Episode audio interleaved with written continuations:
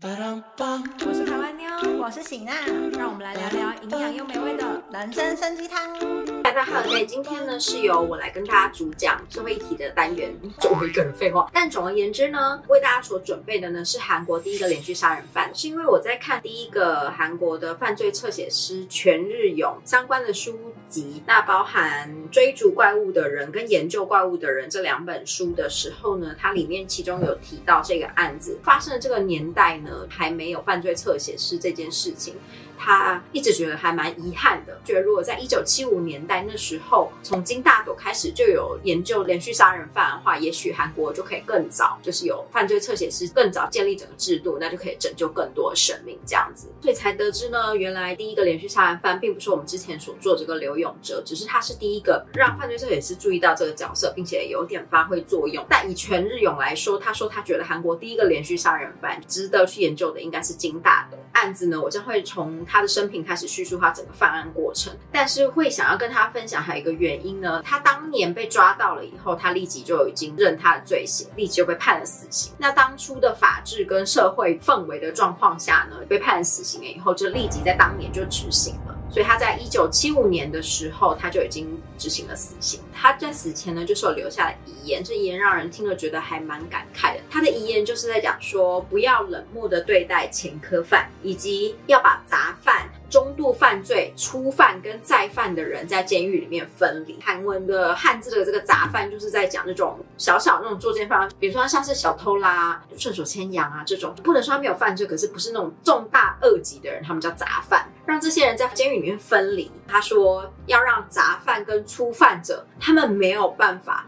真正的去学习到犯罪的手法。我觉得这应该算是他自己。的生平下来，希望世人可以做到的一件事情，就如果世人有做到这件事情，也许就可以拯救像他这样子的人。他是一九四七年出生的，所以到他真的被判死刑死亡，他其实才年纪轻轻的二十七岁而已。那他因为正好出生在那种战乱的时候，所以呢家里的经济状况不是很好，他又有营养失调等等的，所以他本身非常的瘦弱，他的学习能力也不是很好，所以他从小就因为他瘦。弱的身体，然后又学习能力不是很好，这件事情被嘲笑啊，被欺负，不管是洞内的小朋友，或者是学校里面都会欺负他，所以他对于他自己本身有非常严重的自卑感，也就发展了他后来就看所有的事情都有一些扭曲。那他因为这个自卑感，后来离开了家里了以后，他是在全国到处打零工去赚钱。那一九七三年的五月的时候，形成了他第一个前科。这个前科呢，就是他跟他的朋友一开始是起了口角，但是后来就开始大打出手，被抓起来了，关了一下下以后，他很快就又出狱了。没想到这件事情就是一个开端。到了一九七四年的七月呢，他又一样，又是跟朋友大打出手。这一次呢，他等于是第二次犯了嘛，因为初犯会判比较轻一点，这次他就被。判了一年，当他真的被关了一年了以后呢，家里面对待的那种状况是完全不一样。你真的就是会被视为一个前科犯，所以他感觉到他回到家了以后，不管是他的家人、亲戚、朋友等等的人，都很瞧不起他。正好是努力向上、要努力省钱的那个经济时代的时候，他有前科回来，就很容易在村子里面被指指点点。但是因为呢，我们讲到他的背景跟他生长环境关系，他对于他自己非常的自卑，所以他没有办法接受这件事情。他觉得大家瞧不。起他是因为不够有钱，他觉得他如果我有权、有钱、有势的话，你们还会瞧不起我吗？所以呢，他那时候就立志说，我要透过犯罪去赚更多的钱，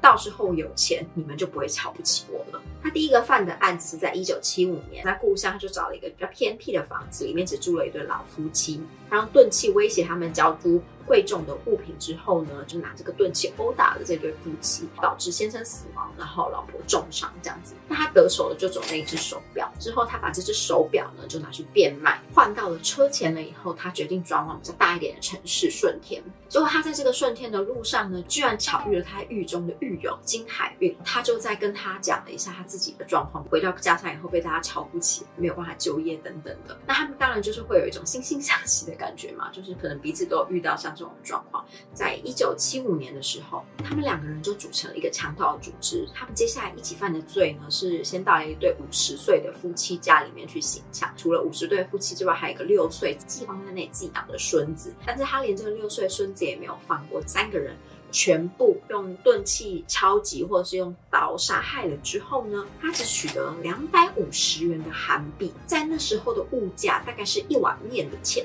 他得到了这个钱了以后，他就心想说：“唉，果然在那些乡下的地方作案，你们这些人都没有什么钱，我要往首尔去，往大都市犯案，我才有办法得到更多的财物。因为那时候是韩国正好是刚战后时期，大家都非常的穷，真的是你抢也抢不到什么值钱的东西。就这样子，他开始进行了他的全国大移动。他在一九七五年的八月开始犯下第一个案子，接下来移动到顺天。一九七五年的九月，他到首尔去杀害。了一个六十岁的独居男子。十五天以后呢，他要移动到平泽，就是在首尔的近郊的地方。他杀害了一名七十岁的老太太，但老太太呢，现场有跟三名孙子一起同住。这三名孙子分别是十一岁、七岁跟五岁的小朋友。老奶奶跟孙子在家里面呢，都是头部严重的敲击了以后死。的那十一岁的孙女呢，是在后山被找到的，但是呢，他的状况比较不一样，他双手被捆绑，头戴着陶器，就是头部让他整个罩住，像梦那样子的东西，全身都被重物敲打。十一岁的这个孙女的死亡的状况跟其他人是不一样的。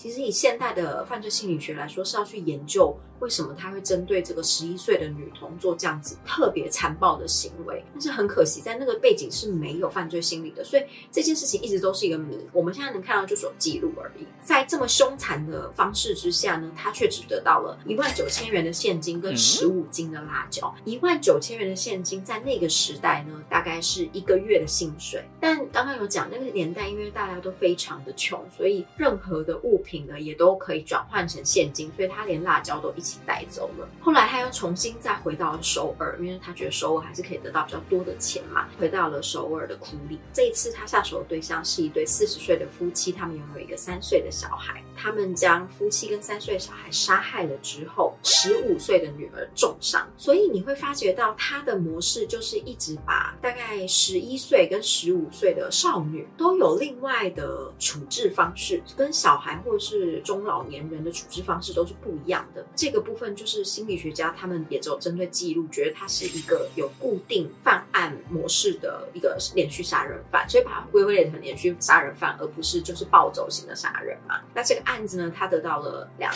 万一千元的韩币，也是一样，大概一个月的薪水左右。接下来在九月三十号，我们现在讲都是同一个年份哦。他说他从一九七五年的八月开始犯罪以后，我们现在讲这么多案子，现在才九月三十号。那九月三十号的时候，他强暴了一个二十岁的妈妈，并且他用脚把一个三个月的婴儿踩到死。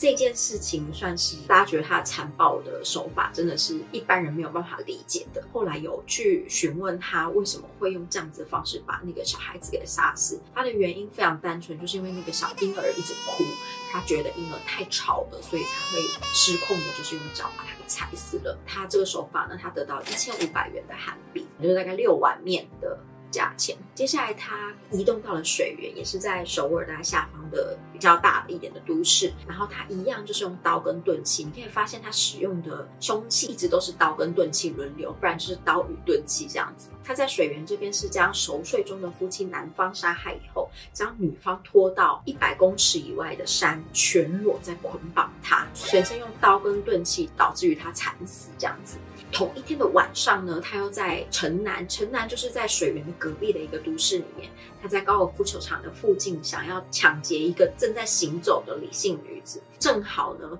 从高尔夫球场出来的客人看到这个李姓女子被抢的过程，以及他大声呼救当中，所以金大斗就在这时候逃跑了。他之前不是遇到他狱友一起行动犯案嘛？他后来就开始一直移动到首尔啊各个都市。那时候他后来都是单独犯案的。但在这高尔夫的案子的抢劫过程里面呢，他发现，哎，果然一个人会很容易遇到这种状况。如果他有一个把风的 partner，就不会有这个问题。所以他又再重新找了当时的狱友，想要再组成两人一伙的犯罪组织，在首尔这里继续活动。他觉得可以得到比较多的钱财，但是没有料到黑吃黑啊，这名狱友呢偷了他的东西以后落。他后来就开始追弃这一名狱友，抓到这个狱友了以后呢，他把这个狱友杀害，并且带到山上里面去埋葬。这整个过程里面是非常草率跟没有计划的。以及他把这个狱友埋在山里面的时候呢，他就看狱友身上的牛仔裤，决定把它脱下来当成一个战利品。当时还蛮妙的，就是呢，他当初是把这个牛仔裤直接穿在身上，然后他就去了干洗店，跟那个干洗店人讲说他要把身上这衣服洗。老板就问他说：“你要把衣服脱下来给我们洗，那你要穿什么走？”他说：“因为我今天天有点冷，所以我就穿了两件裤子，脱下来给你洗就好。”老板就说：“那你为什么牛仔裤上面会有这么多血迹？”他就讲说：“哦，因为我刚跟我朋友吵架，就大打出手，都有点挂彩，所以裤子就就是血这样子。”可干洗店的主人觉得这一切都很不合理，因为天气没有冷到穿两件牛仔裤啊，而且谁会冷穿两件牛仔裤？因为其实牛仔裤非常的不保暖。然后呢，跟这些血迹怎么样都不像是打架会流那么多的血，所以这个干洗店的警察就偷偷的报了警，警察就埋伏，等到这个金大斗要来领衣服的时候呢，就把他逮捕了。金大斗的这个案子比较特殊的是呢，五十五天，因为他从八月开始作案，做到九月，就在这短短两个月的时间，他总共杀了十七名的人，然后有四名的重伤，总共作案了九次，所以他整个就是有一种好。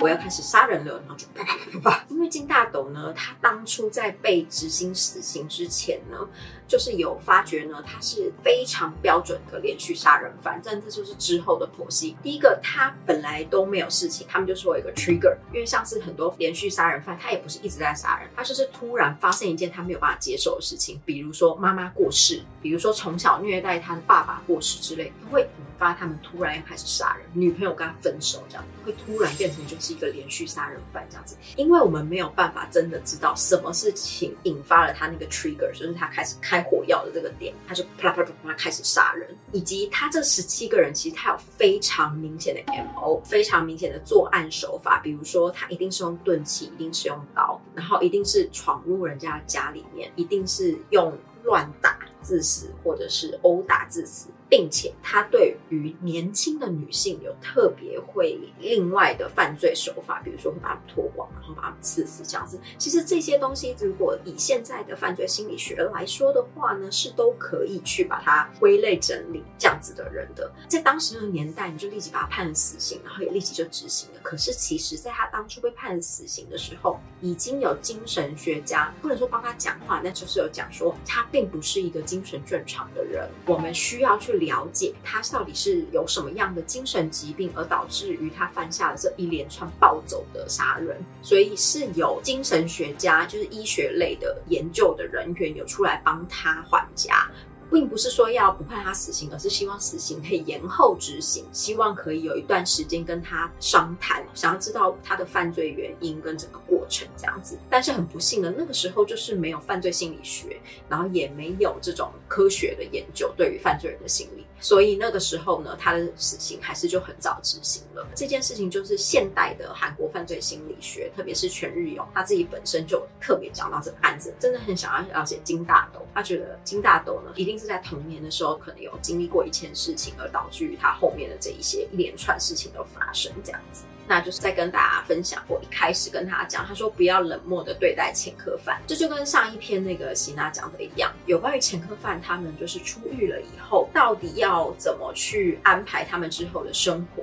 可以避免他们在误入歧途。然后跟另外一件事情，我觉得到现在的监狱里面还是没有办法做的事情，就是把那种小奸小犯罪的人跟这种中大型犯罪的人可以把它分开。这件事情到现在还是没有办法做。他的意思就是，他觉得有一些人做的一些小奸小犯，他可是逼不得已啦，可能他真的穷到他可能就是需要去偷一碗米，或者是怎么样的。你如果把这些小小的这种作奸犯科的人，跟那种真的是恶劣、真的就是坏胚子的那种人关在一起的时候，有可能会把这些小奸小恶的人走往更不好的地方。他可能觉得他自己本身并不是一个这么坏的人，但是他觉得他就是一个后天被养成是做了这么多坏事的人，这样子，我觉得那好像是他自己对他自己的评价。我觉得他讲的最后这一段话听了，其实让人有点要说心疼吗？就是会觉得说，也许他也不想要这样子度完他的人生。他最后就是在二十七岁的时候就结束了他这个